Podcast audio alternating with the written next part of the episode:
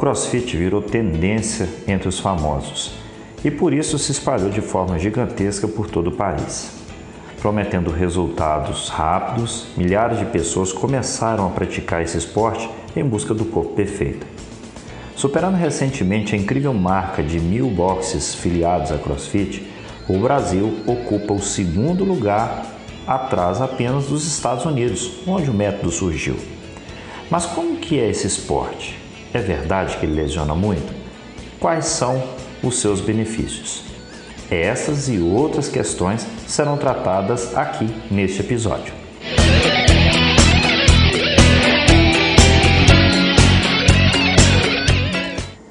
Eu sou o professor Amarildo e esse é o Discutindo sobre Ciência podcast que, com base em livros, artigos e assuntos do momento, relaciona algum tema da área da saúde e do treinamento com minha área de formação, a educação física. O tema de hoje a ser abordado é sobre o CrossFit, polêmico e eficiente. E aproveitando você que está aí acompanhando o podcast, printe a sua tela, poste no Instagram e marque Marildo César. Assim vai ajudar esse podcast ter mais relevância, ter mais visualizações. Aproveitando também, mande suas sugestões nesse mesmo Instagram, arroba César. Os artigos que serão utilizados para embasar esse podcast estarão disponíveis para aqueles que entrarem em contato solicitando. Então pode utilizar o Instagram, pode utilizar o Facebook, então fica à vontade, né? Bom, que o CrossFit é um esporte fantástico que vem mudando a vida de milhares de pessoas pelo mundo por promover mudança substancial em múltiplas capacidades físicas, funcionais e metabólicas e que seus praticantes se superam a cada dia, isto é um fato. Porém, muitos ainda têm dúvidas sobre esse esporte e, na tentativa de compreendê-lo, é natural, acabam utilizando como referência a musculação e comparando ali para comparar com o crossfit.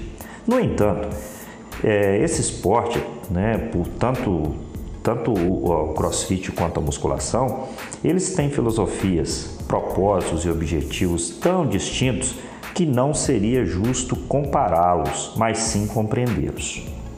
Bom, e aí o que, que significa? O que quer dizer o CrossFit? O CrossFit ele é uma marca registrada criada por Greg Glassman em 1995 e foi registrado como companhia fitness lá no, pelo ano 2000.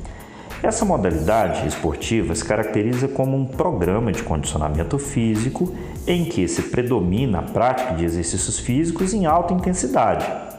Esse programa ele incorpora os exercícios que são ditos como exercícios funcionais e esportivos. Agora, a base, é, os pilares que sustentam o CrossFit, para que se entenda melhor, eles seriam uma junção do levantamento de peso olímpico, o LPO, ele reúne os movimentos relacionados ao treinamento funcional, reúne também movimentos ginásticos e aqueles movimentos que estão relacionados, que são denominados metabólicos. Bom, esses movimentos funcionais, para que vocês entendam melhor, eles são constantemente variados e na sua no, no momento que se treina CrossFit, eles são executados em alta intensidade. Porém, uma coisa, um fato que é muito interessante é que, é, comparando né, com alguns outros esportes, considerando é, alguns aspectos, ele é considerado o, é, um exercício ou uma modalidade que as pessoas até chamam de antimonotonia, devido à variedade dos exercícios ginásticos, os movimentos pliométricos, o uso da calistenia, corridas, remadas, enfim, é uma, é uma junção de vários aspectos e quando isso tudo é periodizado dentro das necessidades, dentro dos propósitos, ele com certeza ele provoca muitas melhorias na aptidão física, no vigor de todos os seus praticantes. E o fato é que nós podemos falar que o CrossFit ele ele em alguns aspectos né, dentro da, do seu propósito, ele tem como objetivo utilizar 10 domínios das capacidades físicas e eu vou explicar cada uma delas, tá?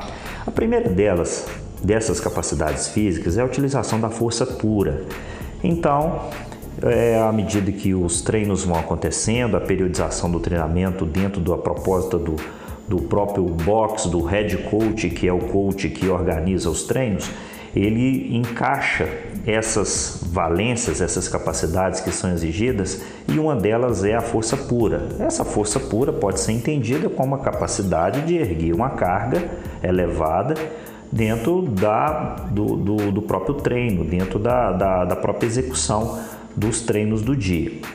A segunda capacidade física que nós podemos falar e também tem relação com a força é o que é chamada força relacionada à resistência física muscular ou vulgarmente, né, popularmente chamada de resistência muscular. Então a resistência muscular, ela é um dos aspectos relacionado também ao treinamento de força. O terceiro pilar também tem relação com a força, que é a força explosiva, também conhecido como potência. Então, quanto mais potência muscular for desenvolvido, ela tem a sua relação dentro do, dos aspectos de força e, por sua vez, ele é treinado também ali dentro, fracionado dentro né, da, da, da, proposta, dentro das, das variedades, das diversidades que tem o treino. O quarto pilar é a velocidade, a quarta capacidade. A velocidade pode ser entendido como a capacidade que a pessoa tem de movimentar seus membros é, de uma maneira mais rápida. Então, ela pode. É, então, um exemplo para ilustrar melhor, quando uma pessoa tenta é, em menor tempo cumprir um espaço de 100 metros, igual a corrida de 100 metros, ele vai utilizar a sua maior velocidade de membros. Então, esses, até esse momento, esses quatro, esses quatro aspectos, eles têm muita relação com treinamento de força. E muitas das vezes as pessoas atribuem o treinamento de força apenas a aspectos estéticos e esquece de mencionar a questão funcional da força. Então, se você pensar em força pura, que você ergue peso, se você pensar em resistência muscular, que é a capacidade de sustentar uma, uma, uma atividade por um período mais longo e tentando ali suprimir, contornar, tolerar a fadiga, isso é resistência. Quando nós falamos de potência muscular, ela requer todos aspectos relacionados ao, com a força, a, a a potência muscular, a capacidade de gerar energia e o quarto pilar seria a velocidade, muito fácil de compreender.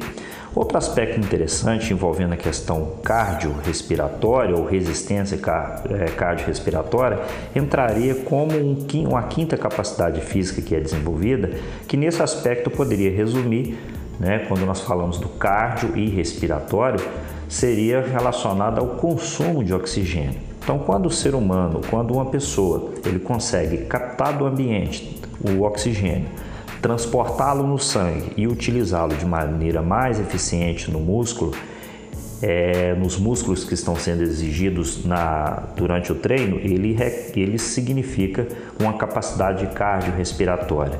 E à medida que o treino acontece, diversas adaptações pulmonares, é, circulatórias, cardíacas, musculares, metabólicas seriam é, envolvidas dentro desse processo, causando aí uma melhora nesse aspecto, né, que seria o quinto elemento. O sexto, a sexta capacidade física que desenvolve tem um aspecto muito importante nas questões funcionais e no cotidiano é a flexibilidade. Então, quando se faz alguns exercícios relacionados aos agachamentos com a barra na frente, o front squat, quando se faz algum movimento ginástico, por exemplo, chamado twist bar, é, que é um movimento ginástico no qual você, o atleta, o praticante, ele pendura numa barra e vai tentar elevar, bater sua ponta do pé lá na barra, ele precisa de uma mobilidade de membros é, uma mobilidade, uma flexibilidade do, da, da região posterior é, e então ele treinando essa capacidade ele vai melhorar a sua flexibilidade entre outros elementos e isso vai aplicar durante a vida.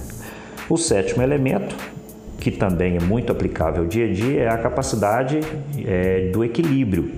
Então, por exemplo, quando se faz agachamento apenas em uma perna, é, tem uma necessidade importante de, de se utilizar o equilíbrio. Outro exercício ginástico que é interessante também é quando é, se faz o movimento chamado handstand, que é a parada de mão. Quando a gente era criança, a gente brincava na rua, andava com as mãos no chão com, pé, com os pés para cima, as pessoas chamavam de escorpião, por causa do movimento que era muito característico. Então, dentro dos movimentos, é uma coisa que vai se desenvolvendo também. Oitava capacidade física é a agilidade.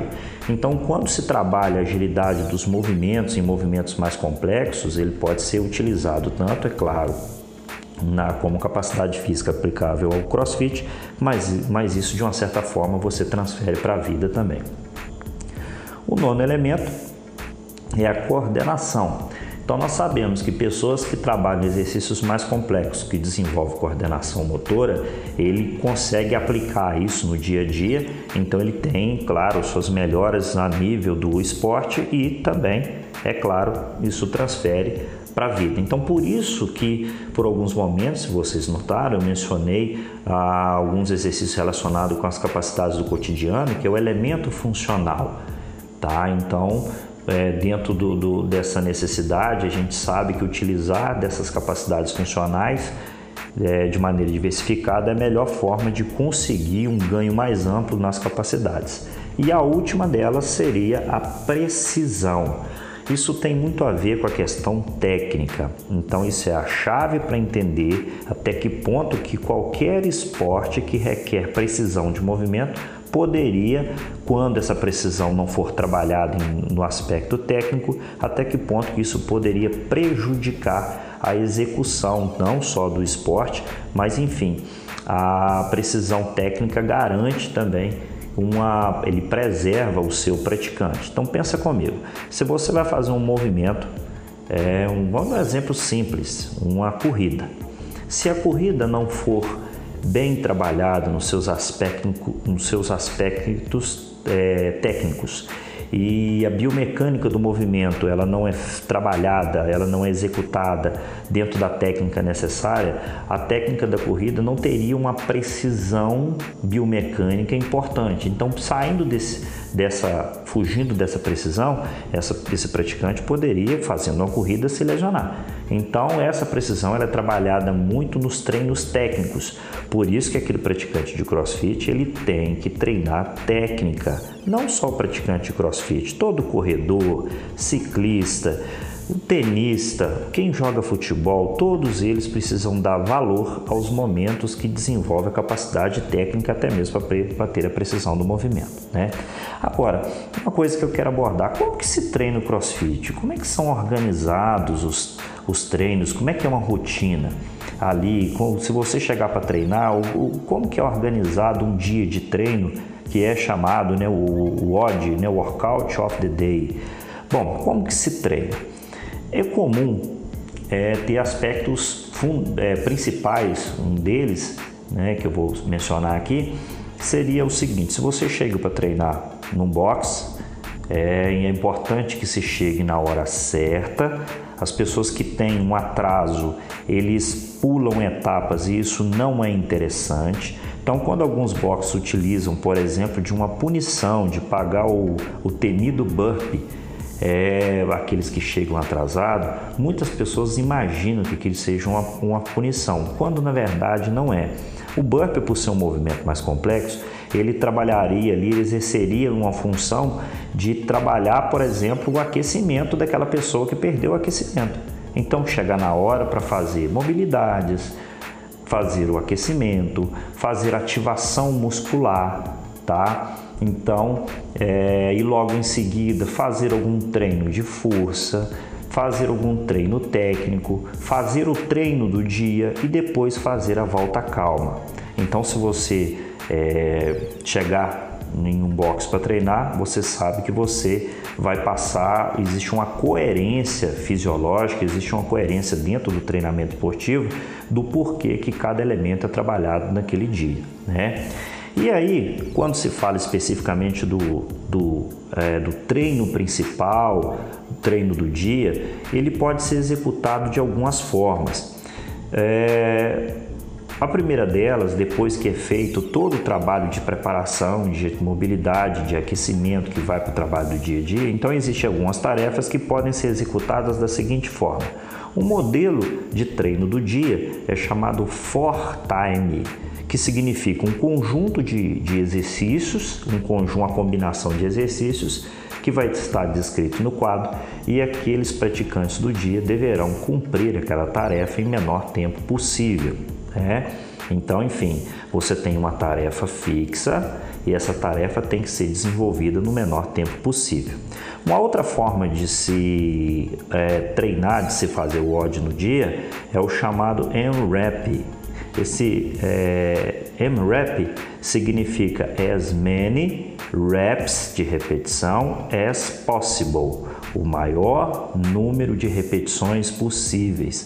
Nesse modelo é estabelecido um tempo, exemplo 10, 15, 20 minutos, e entre esse tempo, esse tempo fixo, existe um conjunto de tarefas que deverão ser repetidos em sequência, repetidamente até que o tempo finalize. Então vamos imaginar o seguinte: Imagine que tenha nesse dia o pulo de corda e tenha agachamento. Suponhamos que está escrito lá que a pessoa tem que fazer 50 pulos de corda e logo em seguida tem que fazer é, 10 agachamentos. Então a pessoa vai alternando entre os 50 pulos e os 10 agachamentos, 50, 10, 50, 10, ele vai contabilizando, ele vai somando essas repetições e no final do tempo estimado, no final, por exemplo, de 10 minutos, ele tem que anotar o máximo de repetições que ele executou naquele espaço de tempo. Então, de uma certa forma, ele obriga a pessoa a buscar o seu limite para que ele conquiste uma repetição, duas ou três a mais do que o seu outro colega que está treinando do lado tá?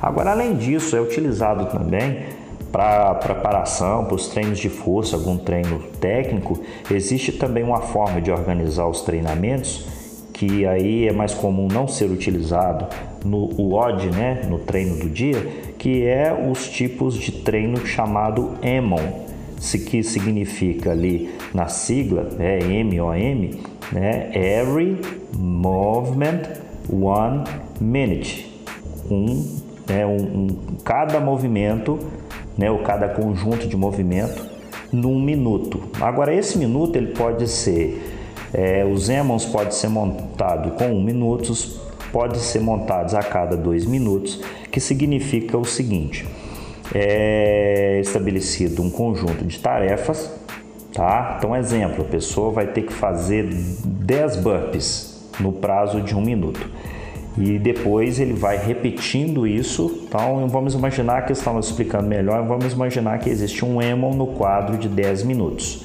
Então a cada um minuto essa pessoa tem que fazer 5 burpees, por exemplo. Então ele fez 5 burpees, ele vai em 10 segundos, ele vai descansar por 50 segundos.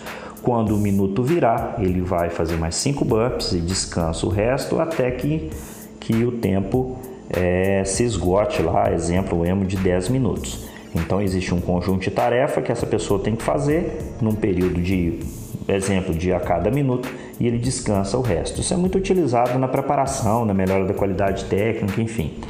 E por último, desses modelos que eu vou mencionar aqui, é quando é, é, é utilizado, por exemplo, para bater, ou a gente chama de bater PRs ou esse a sigla PR significa Personal Records, os, os recordes pessoais. Então, quando a pessoa está treinando força pura, vai existir um momento que vai acontecer o, o teste do dia. Então, ele vai, por exemplo, naquele dia, ele vai testar qual é a sua força máxima em um determinado movimento. E eu vejo isso assim, uma das coisas mais importantes para se criar parâmetros de futuros treinos é bater PR. Então, vamos imaginar, hoje tem um PR de agachamento. Então é feito todo um trabalho de progressão de ativação neuromuscular e no objetivo final é ele conseguir erguer a maior carga do dia. Então imagine que uma pessoa tem ali o seu PR de uh, back squat, que é o agachamento com a barra atrás da, da, da cabeça, e ele tinha um PR anotado de 90 quilos. Então, depois de um período de três meses, ele fazendo treino de força, é dia dele fazer o teste da força dele novamente. Então, imagine que ele vai lá e consegue erguer ali 95 quilos. Então, no período de três meses, ele adquiriu uma força de 5 quilos. Ah, mas para que, que eu vou bater PRs? Significa o seguinte: a partir do momento que você tem um PR para cada movimento, né, um PR para o back squat, para o front squat, para o levantamento terra, para os desenvolvimentos né, que são chamados os shoulder press, ou ah, enfim, todos os movimentos que são utilizados dentro do CrossFit, quando se bate PR, você anota isso dentro das suas tabelas. Alguns boxes disponibilizam é, aplicativos para você preencher e colocar o seu, o seu PR. E aí, dentro disso aí, você começa a armazenar e vai vendo a sua evolução. Então, é comum as pessoas acompanharem aí no, no, decorrer de um ano, de dois, três anos, acompanha a evolução desde o seu primeiro PR até o PR atual. E é muito interessante que as pessoas, eles brilham os olhos quando contam ali que lá no passado ele conseguia fazer um agachamento com apenas 50 quilos e que hoje ele consegue levantar 100 quilos então que aumentou, dobrou a força dele, é muito legal isso, então é muito interessante, né? E então nesse sentido, esses modelos de treino são muito bem organizados dentro da valência física e é claro, as pessoas vão acompanhando a sua evolução, tá? Bom, já fez o print de tela hoje, então vou te dar um tempinho para você printar sua tela, postar no seu stories e não esquecer de marcar o Instagram arroba Amarildo César para dar uma moralzinha pra gente, tá? Bom, legal. O... Aí vem uma pergunta, né? A grande polêmica, se o nosso tema é polêmica e eficiência, então vamos na polêmica. O CrossFit lesiona muito, tá?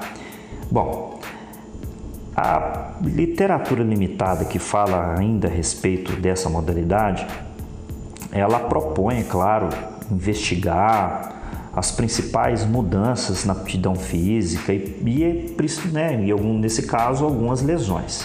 Então, já aconteceu um murmúrio, algumas pessoas falando muito sobre ah, se o crossfit lesiona. Então, vamos pensar o seguinte: se você faz, se você joga futebol, faz judô, você joga basquete, se faz caminhada, se corre, se faz crossfit, se faz musculação, o fato é que se você está em um esporte, você está sujeito às condições, você está sujeito a lesões, né? Então, claro, cada um tem suas particularidades.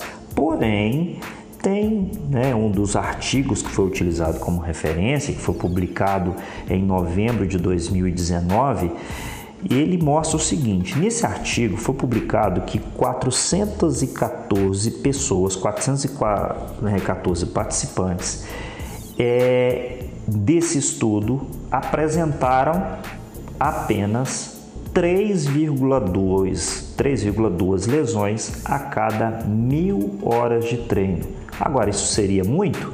Porque se falar que a cada mil horas é, você estatisticamente estaria sujeito a três lesões ali, agora e os outros esportes? Então eu trouxe informação também. O judô, segundo né, outra fonte, é a cada mil horas a possibilidade seria de 16 lesões a cada mil horas. O basquete, 9. O futebol, 7. A corrida de rua, 3,6. Então, a corrida de rua, dentro de, de, alguns artigos, apontam que ela pode, poderia ser mais lesiva do que o crossfit, tá?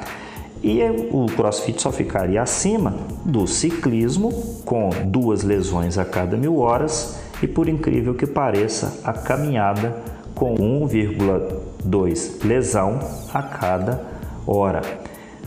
Bom, então enfim, e a musculação, que sempre serviu de parâmetro para comparar, será que ela é muito lesiva? Esse mesmo artigo que aponta os 414 participantes que foram mencionados, ele é, dentro desse público específico foram relatados que 37%, 30, escutem bem, 37% dessas 14 das 414 pessoas relataram algum tipo de lesão.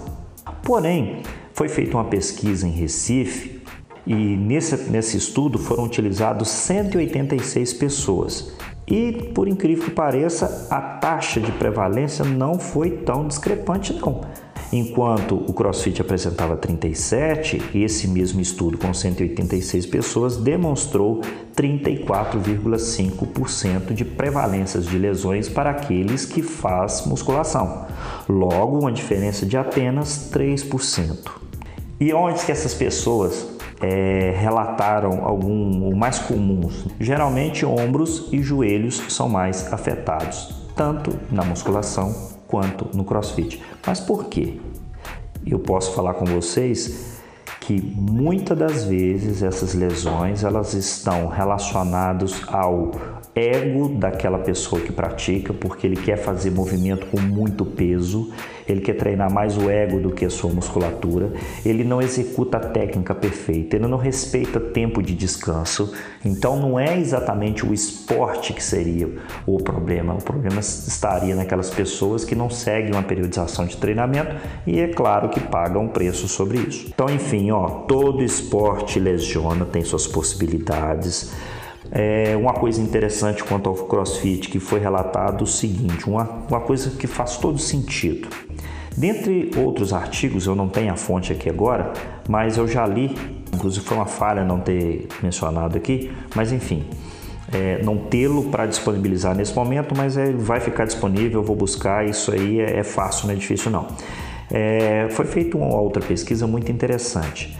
Pessoas que treinam crossfit cinco vezes por semana lesionam menos do que as pessoas que fazem crossfit três vezes por semana. Aí você, pergunta, você pode perguntar assim, mas por quê? Por que esse problema? Bom, uma coisa é muito simples. As pessoas que fazem crossfit cinco vezes por semana, eles seguem uma periodização mais completa, eles trabalham de forma mais efetiva a precisão do movimento com os treinos técnicos. Então, nesse ponto de vista, se melhora a qualidade técnica, o risco de lesão diminui. Então, essa lição fica valendo para todo mundo que pratica qualquer esporte. E aí, é claro, além disso também, bons coaches, bons instrutores, o cara que fica ali do lado, cuidando do seu movimento, isso é extremamente importante. Então, obedecer o coach exatamente, ele vai estar ali do lado monitorando o seu movimento. Um cara que tem uma preparação em, é, que, que é interessante, que tenha conhecimento da biomecânica de cada movimento, que entenda de treinamento esportivo, que, treina de, que entenda de fisiologia do exercício. Então, isso é fundamental, tá? Então, é polêmico que o crossfit lesiona? Não é só ele. Qualquer esporte a pessoa está sujeito a isso aí. Bom, Outro ponto que tem a ver com o título do nosso podcast: o CrossFit é eficiente? Será que é eficiente no seu propósito? Não quero colocá-lo de lado, né, ali, do lado de outro esporte e tentar compará-lo. Nesse momento, não. Então, né, a questão é compreender para ver até que ponto que a gente pode é, é, é, compreendê-lo melhor para avaliar e até mesmo indicar e tirar alguns mitos, algumas mentiras que são pregadas por aí.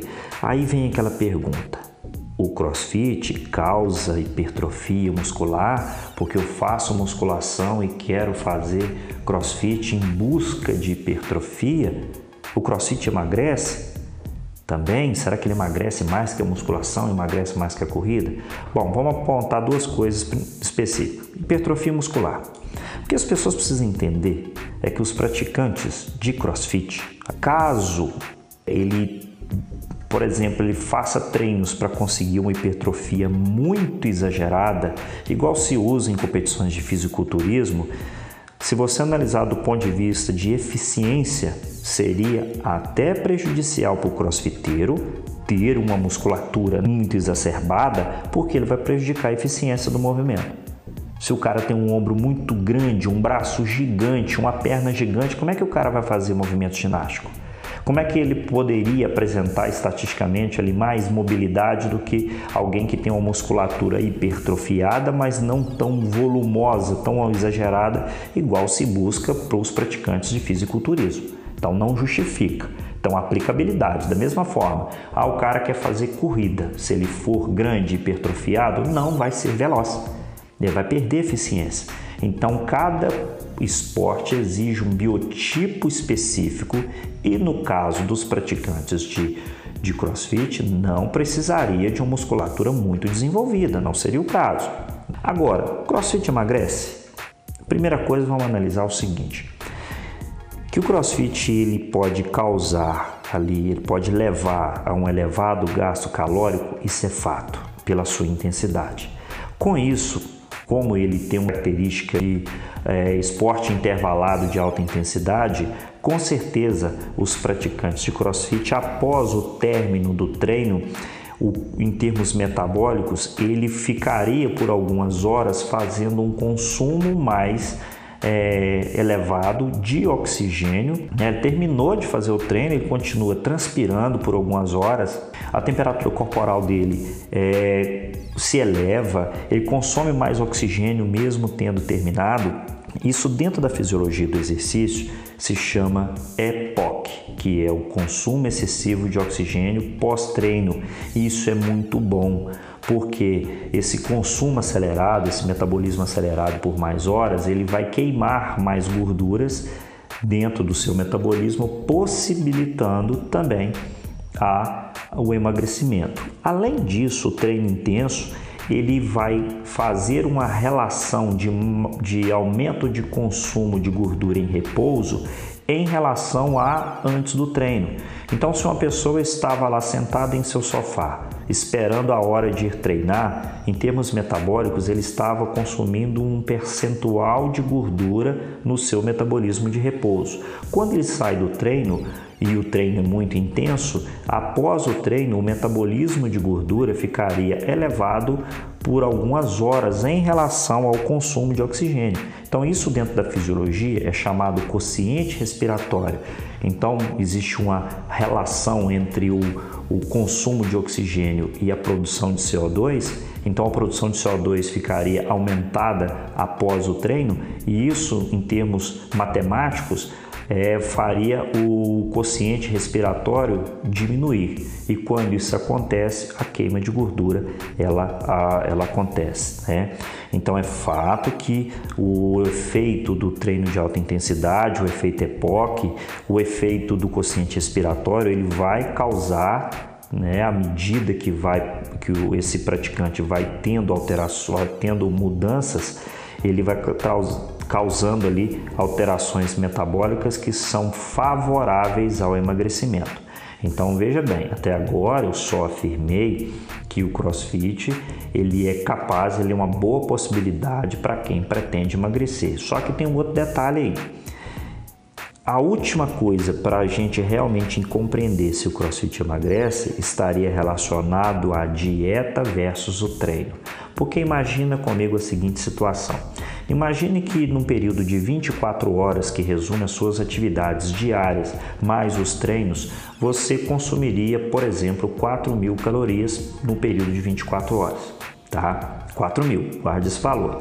Imagine que a sua dieta quando você somaria ali tudo que é calórico, o consumo de carboidratos, de lipídios, de proteínas e talvez você tenha alguma ineficiência no consumo de algumas vitaminas e minerais que ajudam no, na melhora do seu metabolismo, mas enfim, você come 4.500 calorias. Você gastou 4.000. Essa sobra calórica, ela vai fazer o quê? Ela vai fazer ganho de peso porque é uma questão matemática que envolve aí. Se eu alimento demais calorias do que gasto, sobra energia, isso vai transformar em alguma coisa e é mais comum que se transforme em gorduras. Então, por isso que para qualquer esporte, quando o objetivo for emagrecimento, tem que ser contabilizado uma média de gasto calórico é, diário para que isso seja é, prescrito por um nutricionista uma dieta que seja menor que cria um déficit calórico e esse déficit calórico ao longo prazo vai criando um processo de emagrecimento, tá? E é claro, não tem como falar que ele não é eficiente se ele trabalha 10 capacidades físicas. Então, o grande propósito nesse momento é, é a grande questão do título desse podcast é ele é polêmico? Sim, mas ele lesiona? Não é exatamente do jeito que se fala por aí, tá? Ele, em média, a, a, a capacidade dele de lesionar é muito menor do que alguns esportes mais populares. É eficiente? Sim. Além de aumentar a força, ele, ele é, causa alterações estéticas, ele, ele possibilita essas alterações estéticas. Aquele que sincroniza o treino com a dieta vai ter melhora na, na sua qualidade muscular, vai ter hipertrofia, vai conseguir emagrecimento e grandes benefícios. Agora vem outra questão importante. O CrossFit, ele é benéfico no tratamento de doenças? Olha, vou citar para vocês aqui uma frase do, do criador, né, do, do, dono do nome CrossFit, que é o ex-ginasta e personal trainer Greg Glassman. Ele disse o seguinte, abre aspas, o CrossFit é um barco salva-vidas num tsunami de doenças crônicas. Olha, olha, e por que isso? Porque outros estudos, inclusive, é, eu tenho um estudo é, que foi divulgado na revista Experimental é, Physiology, que eu tenho disponível também, que ele fala que o CrossFit melhora a resistência à insulina, tá? resistência insulínica e os fatores cardiometabólicos relacionados no diabetes do tipo 2. Então nós já temos um artigo que comprova que o esporte, que o CrossFit pode ser utilizado no tratamento ou né, no controle tá? do diabetes, por exemplo. E além disso, uma coisa que eu quero falar aqui é que é fato que uh, inúmeros brasileiros morrem a cada ano vítimas de doenças crônicas, câncer, diabetes, doenças cardiovasculares, problemas crônicos respiratórios e isso um número que deixa a gente né, em estado de alarme, de alerta, é que isso, esses parâmetros aumentou 26% no Brasil nos últimos 10 anos, de acordo com o Ministério da Saúde. Então esse esporte ele veio para somar se tem pessoas que fazem esporte por preferência, se gosta de correr, vai correr. Se gosta de musculação, vai fazer musculação. Gosta de nadar, vai nadar, mas faça com orientação, faça com plano de treino, faça de maneira sistemática. Exercício tem que ser prescrito igual um remédio em doses adequadas para que isso vá tra trazendo retornos específicos é, de acordo com, que, com os planos e objetivos ou necessidades das pessoas. Então, mais uma vez, é, por exemplo, o que eu tenho aqui, o meu julgamento que eu faço é exatamente isso: é um esporte que veio para somar. Agora, o chato é quando a gente vê por aí pessoas que é muito comum, às vezes é saudável você brincar com o esporte do outro. Ah, o meu esporte é melhor do que o seu, na brincadeira e criar piadinhas ali num contexto amistoso ali. É muito legal isso e eu participo disso. Eu acho, né, é uma forma de união quando a coisa é, brinca é, é, é de forma é, é, é, amistosa. Agora, o que é triste são pessoas que pegam informações distorcidas na internet e à medida que eles pegam essas informações distorcidas, eles julgam aquilo a seu modo e começam a pedrejar e condenar o esporte do outro. Não estou falando apenas do crossfit, não. Estou falando de pessoas que elegem esportes para crucificá-lo. Então, enfim, cada pessoa, da mesma forma que cada pessoa tem preferência por comida, que tem preferência por roupa, que tem preferência por muda, por música, desculpa, essas pessoas elas têm também preferência por esporte. Então existe até um questionário que ele é utilizado durante um período de anamnese para conhecer um aluno novo que é feito por personal ou academia. Esse questionário ele cita sobre a tolerância e preferência daquela pessoa por tipos de esporte, se é intenso, se é moderado, se é contínuo, se é intervalado. Isso por quê? Porque a preferência por o esporte aumenta a aderência.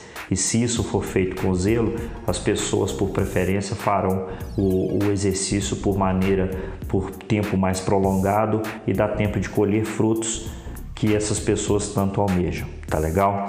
Pessoal, eu acho que a minha contribuição por hoje é, é essa, tá? É, mandem perguntas, mandem sugestões lá no meu Instagram e, e, e é claro, eu preciso de mais sugestões para outros temas, tá? Em breve outros outros temas e as pessoas que já colaboraram eu já anotei o, o, os temas e no futuro eu farei ali à medida que, que forem surgindo temas interessantes eu vou comentando aqui, tá? Pessoal, por hoje é só, me sigam lá nas redes sociais, me enviem sugestões, tá? Valeu e até o próximo, pessoal. Abraço.